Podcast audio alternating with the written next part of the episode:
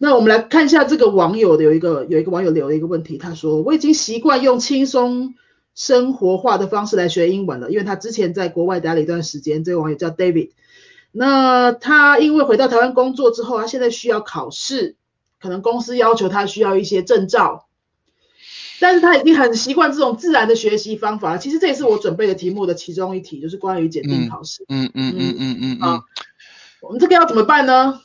那是这样的，如果公司要求你考试，而且没得谈，那你要考试吗？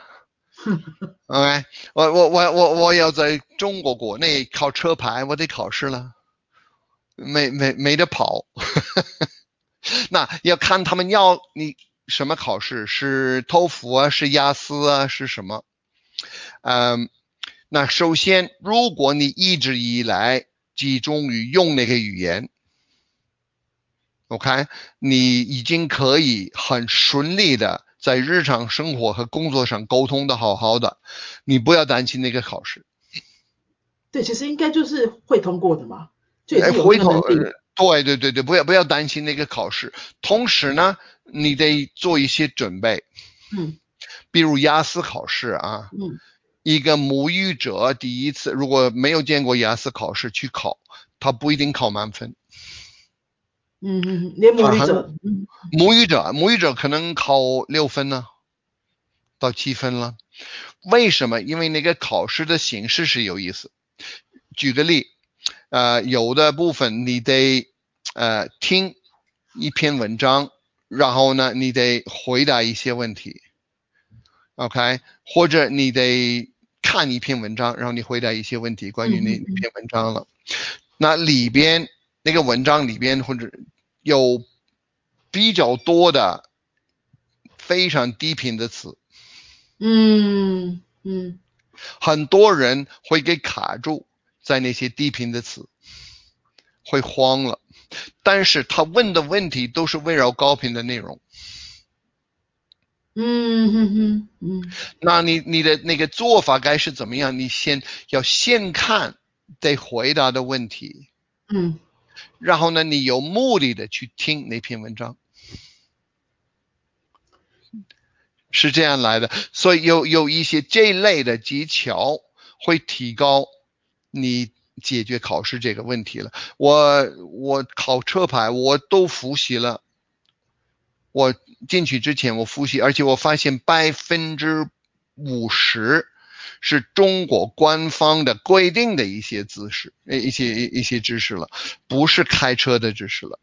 所有开车的，比如呢，呃，如果突然爆胎呀，你该怎么处理呀，什么之类的，所有这类问题呢，我一点问题都没有了。对对，没开过车的人，这些问题是挺难的。对我来说呢，我。全球都开过车了，什么国家都开过了。我我大雪山呐，什么很多地方我都开车，呃，所以开车技术没问题了。所以这围绕这个的那些那些考试题是一点问题都没有。但是那些官方的那方面的规定是这个什么，你你你 什么部门处理什么问题？哎，这个你得得查了。所以嗯，任何考试你必须知道它。的重点是什么？比如雅思，我对雅思稍微熟悉一点了。嗯，那个雅思考官、口语考官，他们考的不是你的语法好，不是你的词汇量大，他们考的是你能够应付日常的沟通。他们都能知道你是在那儿背内容，如果你在那儿背内容，他们会给你扣分。哦。那是很真枪实弹的考试方法。是啊，你你得懂得自然的回答，而且你必须懂得把自己的想法说出来。他们会问你关于某某某话题，你有什么想法？很多中国人会卡在这个里边。我没背过这个。真的真的，我们太习惯有标准答案了。啊，没有标准答案，他他他要看你你怎么样。应付日常的沟通，因为雅思本身是看你有没有能力进入一个英语母语者的环境而生存和发挥。嗯呃，所以呢，考试是没得避免，但是呢，如果你真的你的语言已经是顺畅的，你不要怕，但是你可能要补一补围绕考试的那些做法的一些知识和和信心吧。好，那我们总结一下，事实上，如果之前已经用一些自然的方式啊，好，已经累积了一定的语言程度的话，事实上考试你只要稍微去针对这个考试的题型去准备一下，其实你已经有这个能力了。对，没有没有没有太多必要的担心哈。没有不要担心嗯，对。好，那希望 David 刚刚这位网友有听到老师的回应。然后有网友问说，这个影片会留下来吗？因为没有从头开始看，会会留下来，放心，好，可以听很多次。我觉得这个内容应该要多听个两三次以上，因为有些很多东西需要 反复的思考去把它想清楚，因为它跟我们过去的很多人的经验真的是天差地远，对不对？是啊，是。对，那这个真的要需要需要一些时间，因为包括我自己在教学的时候，我们一直在用改变一些比较呃像这样子的方式啊，哈，去教学的时候。很多学生也会觉得有些冲击，就是，诶，我们以前老师都不是这样教的，你这样真的行吗？他会不安心，嗯，所以，我其实我很希望我们有机会再谈一次，我们以老师的角度再来做这个主题。嗯，很多老师会有很多这样子的困难，如果有一个像是语言学专家这样的支撑的话，会给很多老师很多信心。嗯嗯嗯嗯嗯，对对，其实不用担心。嗯，这这些方法都是非常管用。嗯，我自己其实是经过这个方式学普通话，也是经过这个方式学广东话。嗯，学功夫英语的人跟着系统走，好好按照方法去走，都有非常明显的突破，那个瓶颈就就没了。嗯，那谈一下功夫英语大概几年了呢？功夫英语已经十年了吧？呃，然后呢，我们是一八年初算是重建了，因为刚刚出来的时候呢，那个硬件和软件那个 OS 呢，操作系统是完全非常简单的，所以只能走那个媒体的那个列单。呃，现在我们有闯关呢，呃，我们有很多不同的练习啊，小游戏啊。呃，小测试啊，比如我们要我都帮试试看，你听个音，选图，这样你可以有复习你的你那些单词呢。同时呢，你没有用英文的文字呢，你完全是靠听和对应的那些那些不同的图片，呃，有一些含义的小测试等等，让一步一步的，我们是螺旋螺旋式的。你今天你今天遇到一个词。你明天后天肯定会在不同的场景里面遇到了。你有的是节奏歌，你一个小场景对话你会遇到了。然后呢，在一个小测试里边你会遇到了。呃，然后呢，在 L to B 身心法你都有机会遇到了。嗯。然后呢，在后边你就开始见到、听到了跟见到文字呢，你又遇到了。所以呢，哎，你你你你每一个词你可能遇到它几百遍。那你你自己应该知道呢，你几百遍，你你从你搬家到另外一个城市呢，你从家里到到公司，那每天开车呢，你每天会过通用的同样的路，我相信你走了一百一百遍，整个路路边呢，什么商店，什么样的房子在什么位置呢，你都很清楚，你没有刻意的去记住了，但是全部都有了。呃，所以是一样的，用螺旋式的这样去学，不用担心记不住，因为呢，自然都会遇到很多次了。嗯嗯嗯嗯，听起来是它是一个很完整的教学系统，而且一直有在跟着跟随着时代去继续去更新它。是啊是啊是啊。嗯嗯。那呃呃，我们有网友在问说，这位网友在学法文，有没有考虑出功夫法文呢？还是功夫西班牙文呢？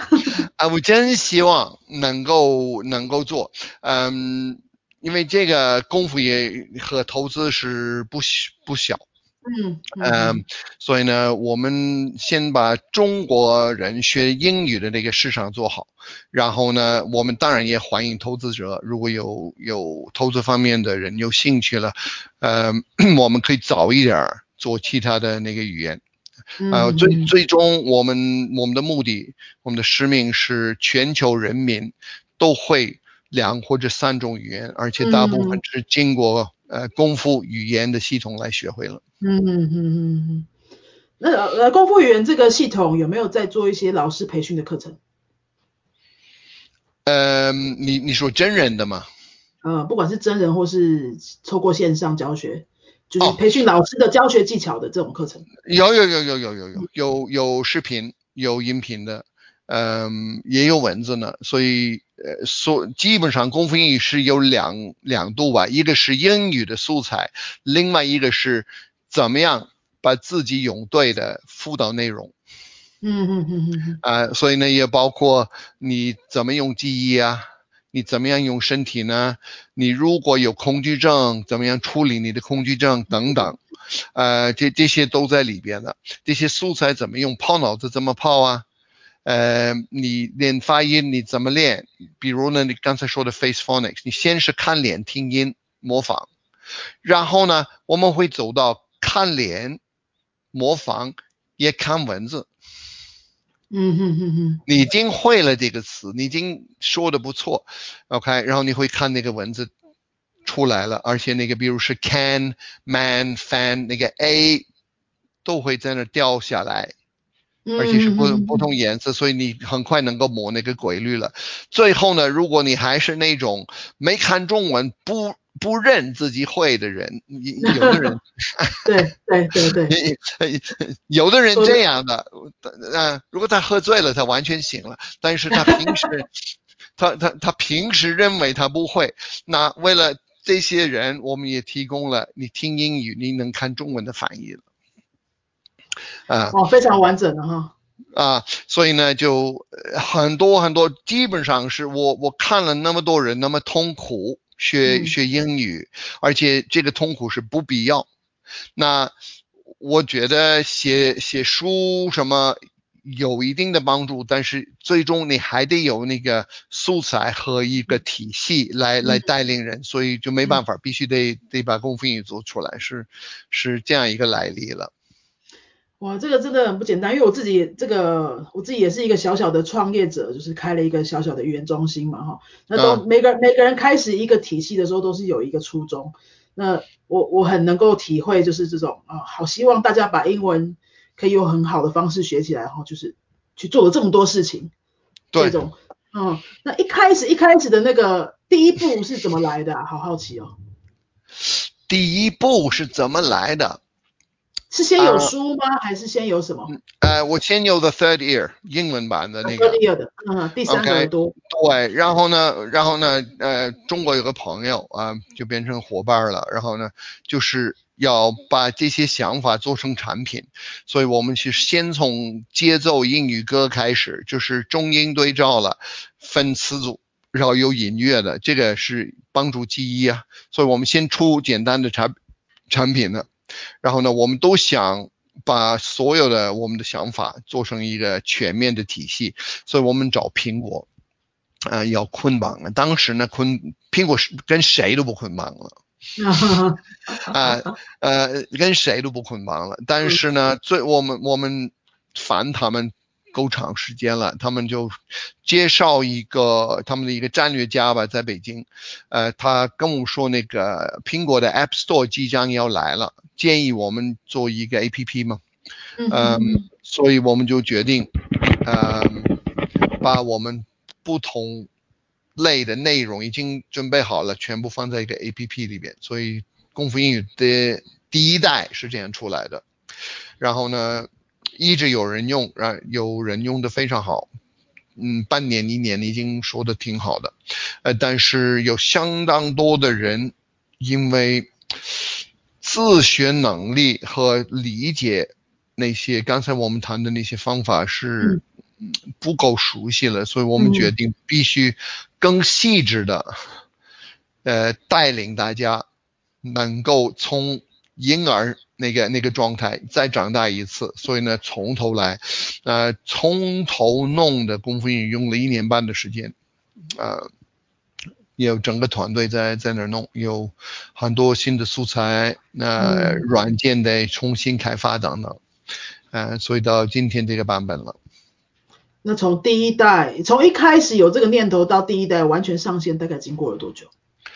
嗯，第一代呢有想法的上，我们疯狂了六个月，哇，六个月。月的开发哈，呃，六个月出来，但是呃，在软件方面是算是比较简单了。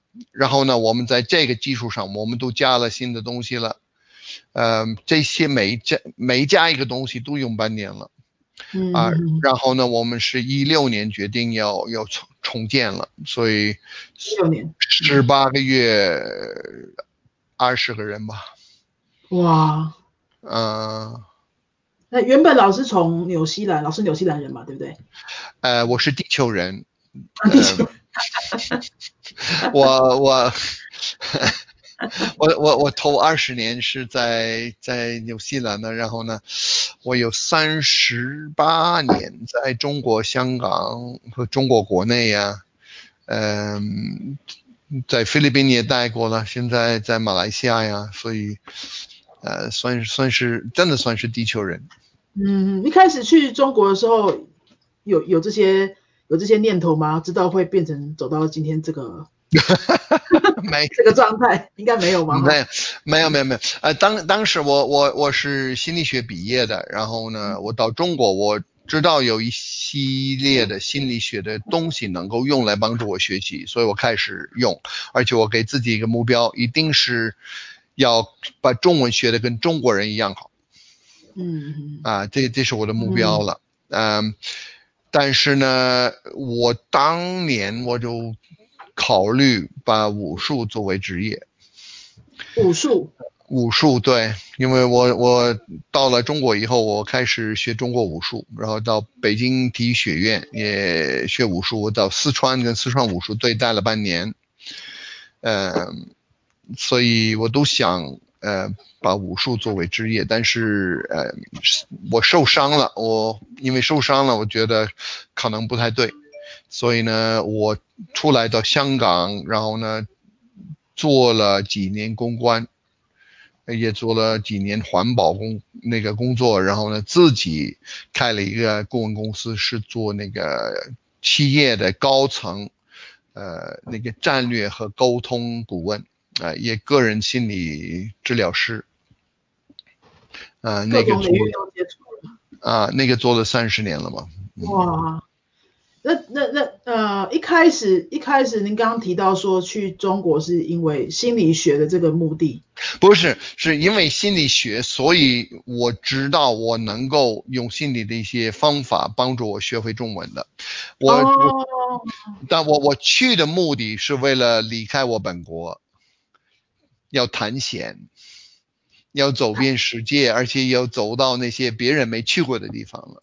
哦，一开始是探险这个目的出发的，然后又希望带着这个把中文学到跟母语者一样好的这个是啊是啊。目标，然后经过了三十年之后，又做过了武术，又做过了企业讲师、嗯，顾问。企，业顾问、顾问、顾问，顾问，对，嗯，也也去过北极，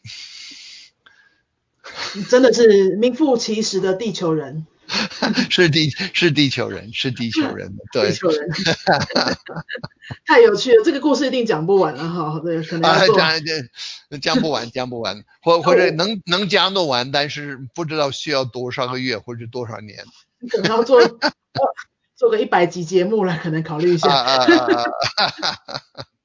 那我相信老师在这个因为人生经验这么丰富的呃，可能呃现在把功夫英语累积到现在的这个状嗯。态，一定也包含了很多人生经验跟智慧在里面，才会是啊是啊。才会塑造出现在这个产品这个样貌。是是是是是是嗯是，有有人说是是博大精深的，真的啊，我觉得完全同意。那那老那所有台湾的网友们，如果对这样子的学习语言的体系很有兴趣的话，就去 Google 一下这个功夫英语。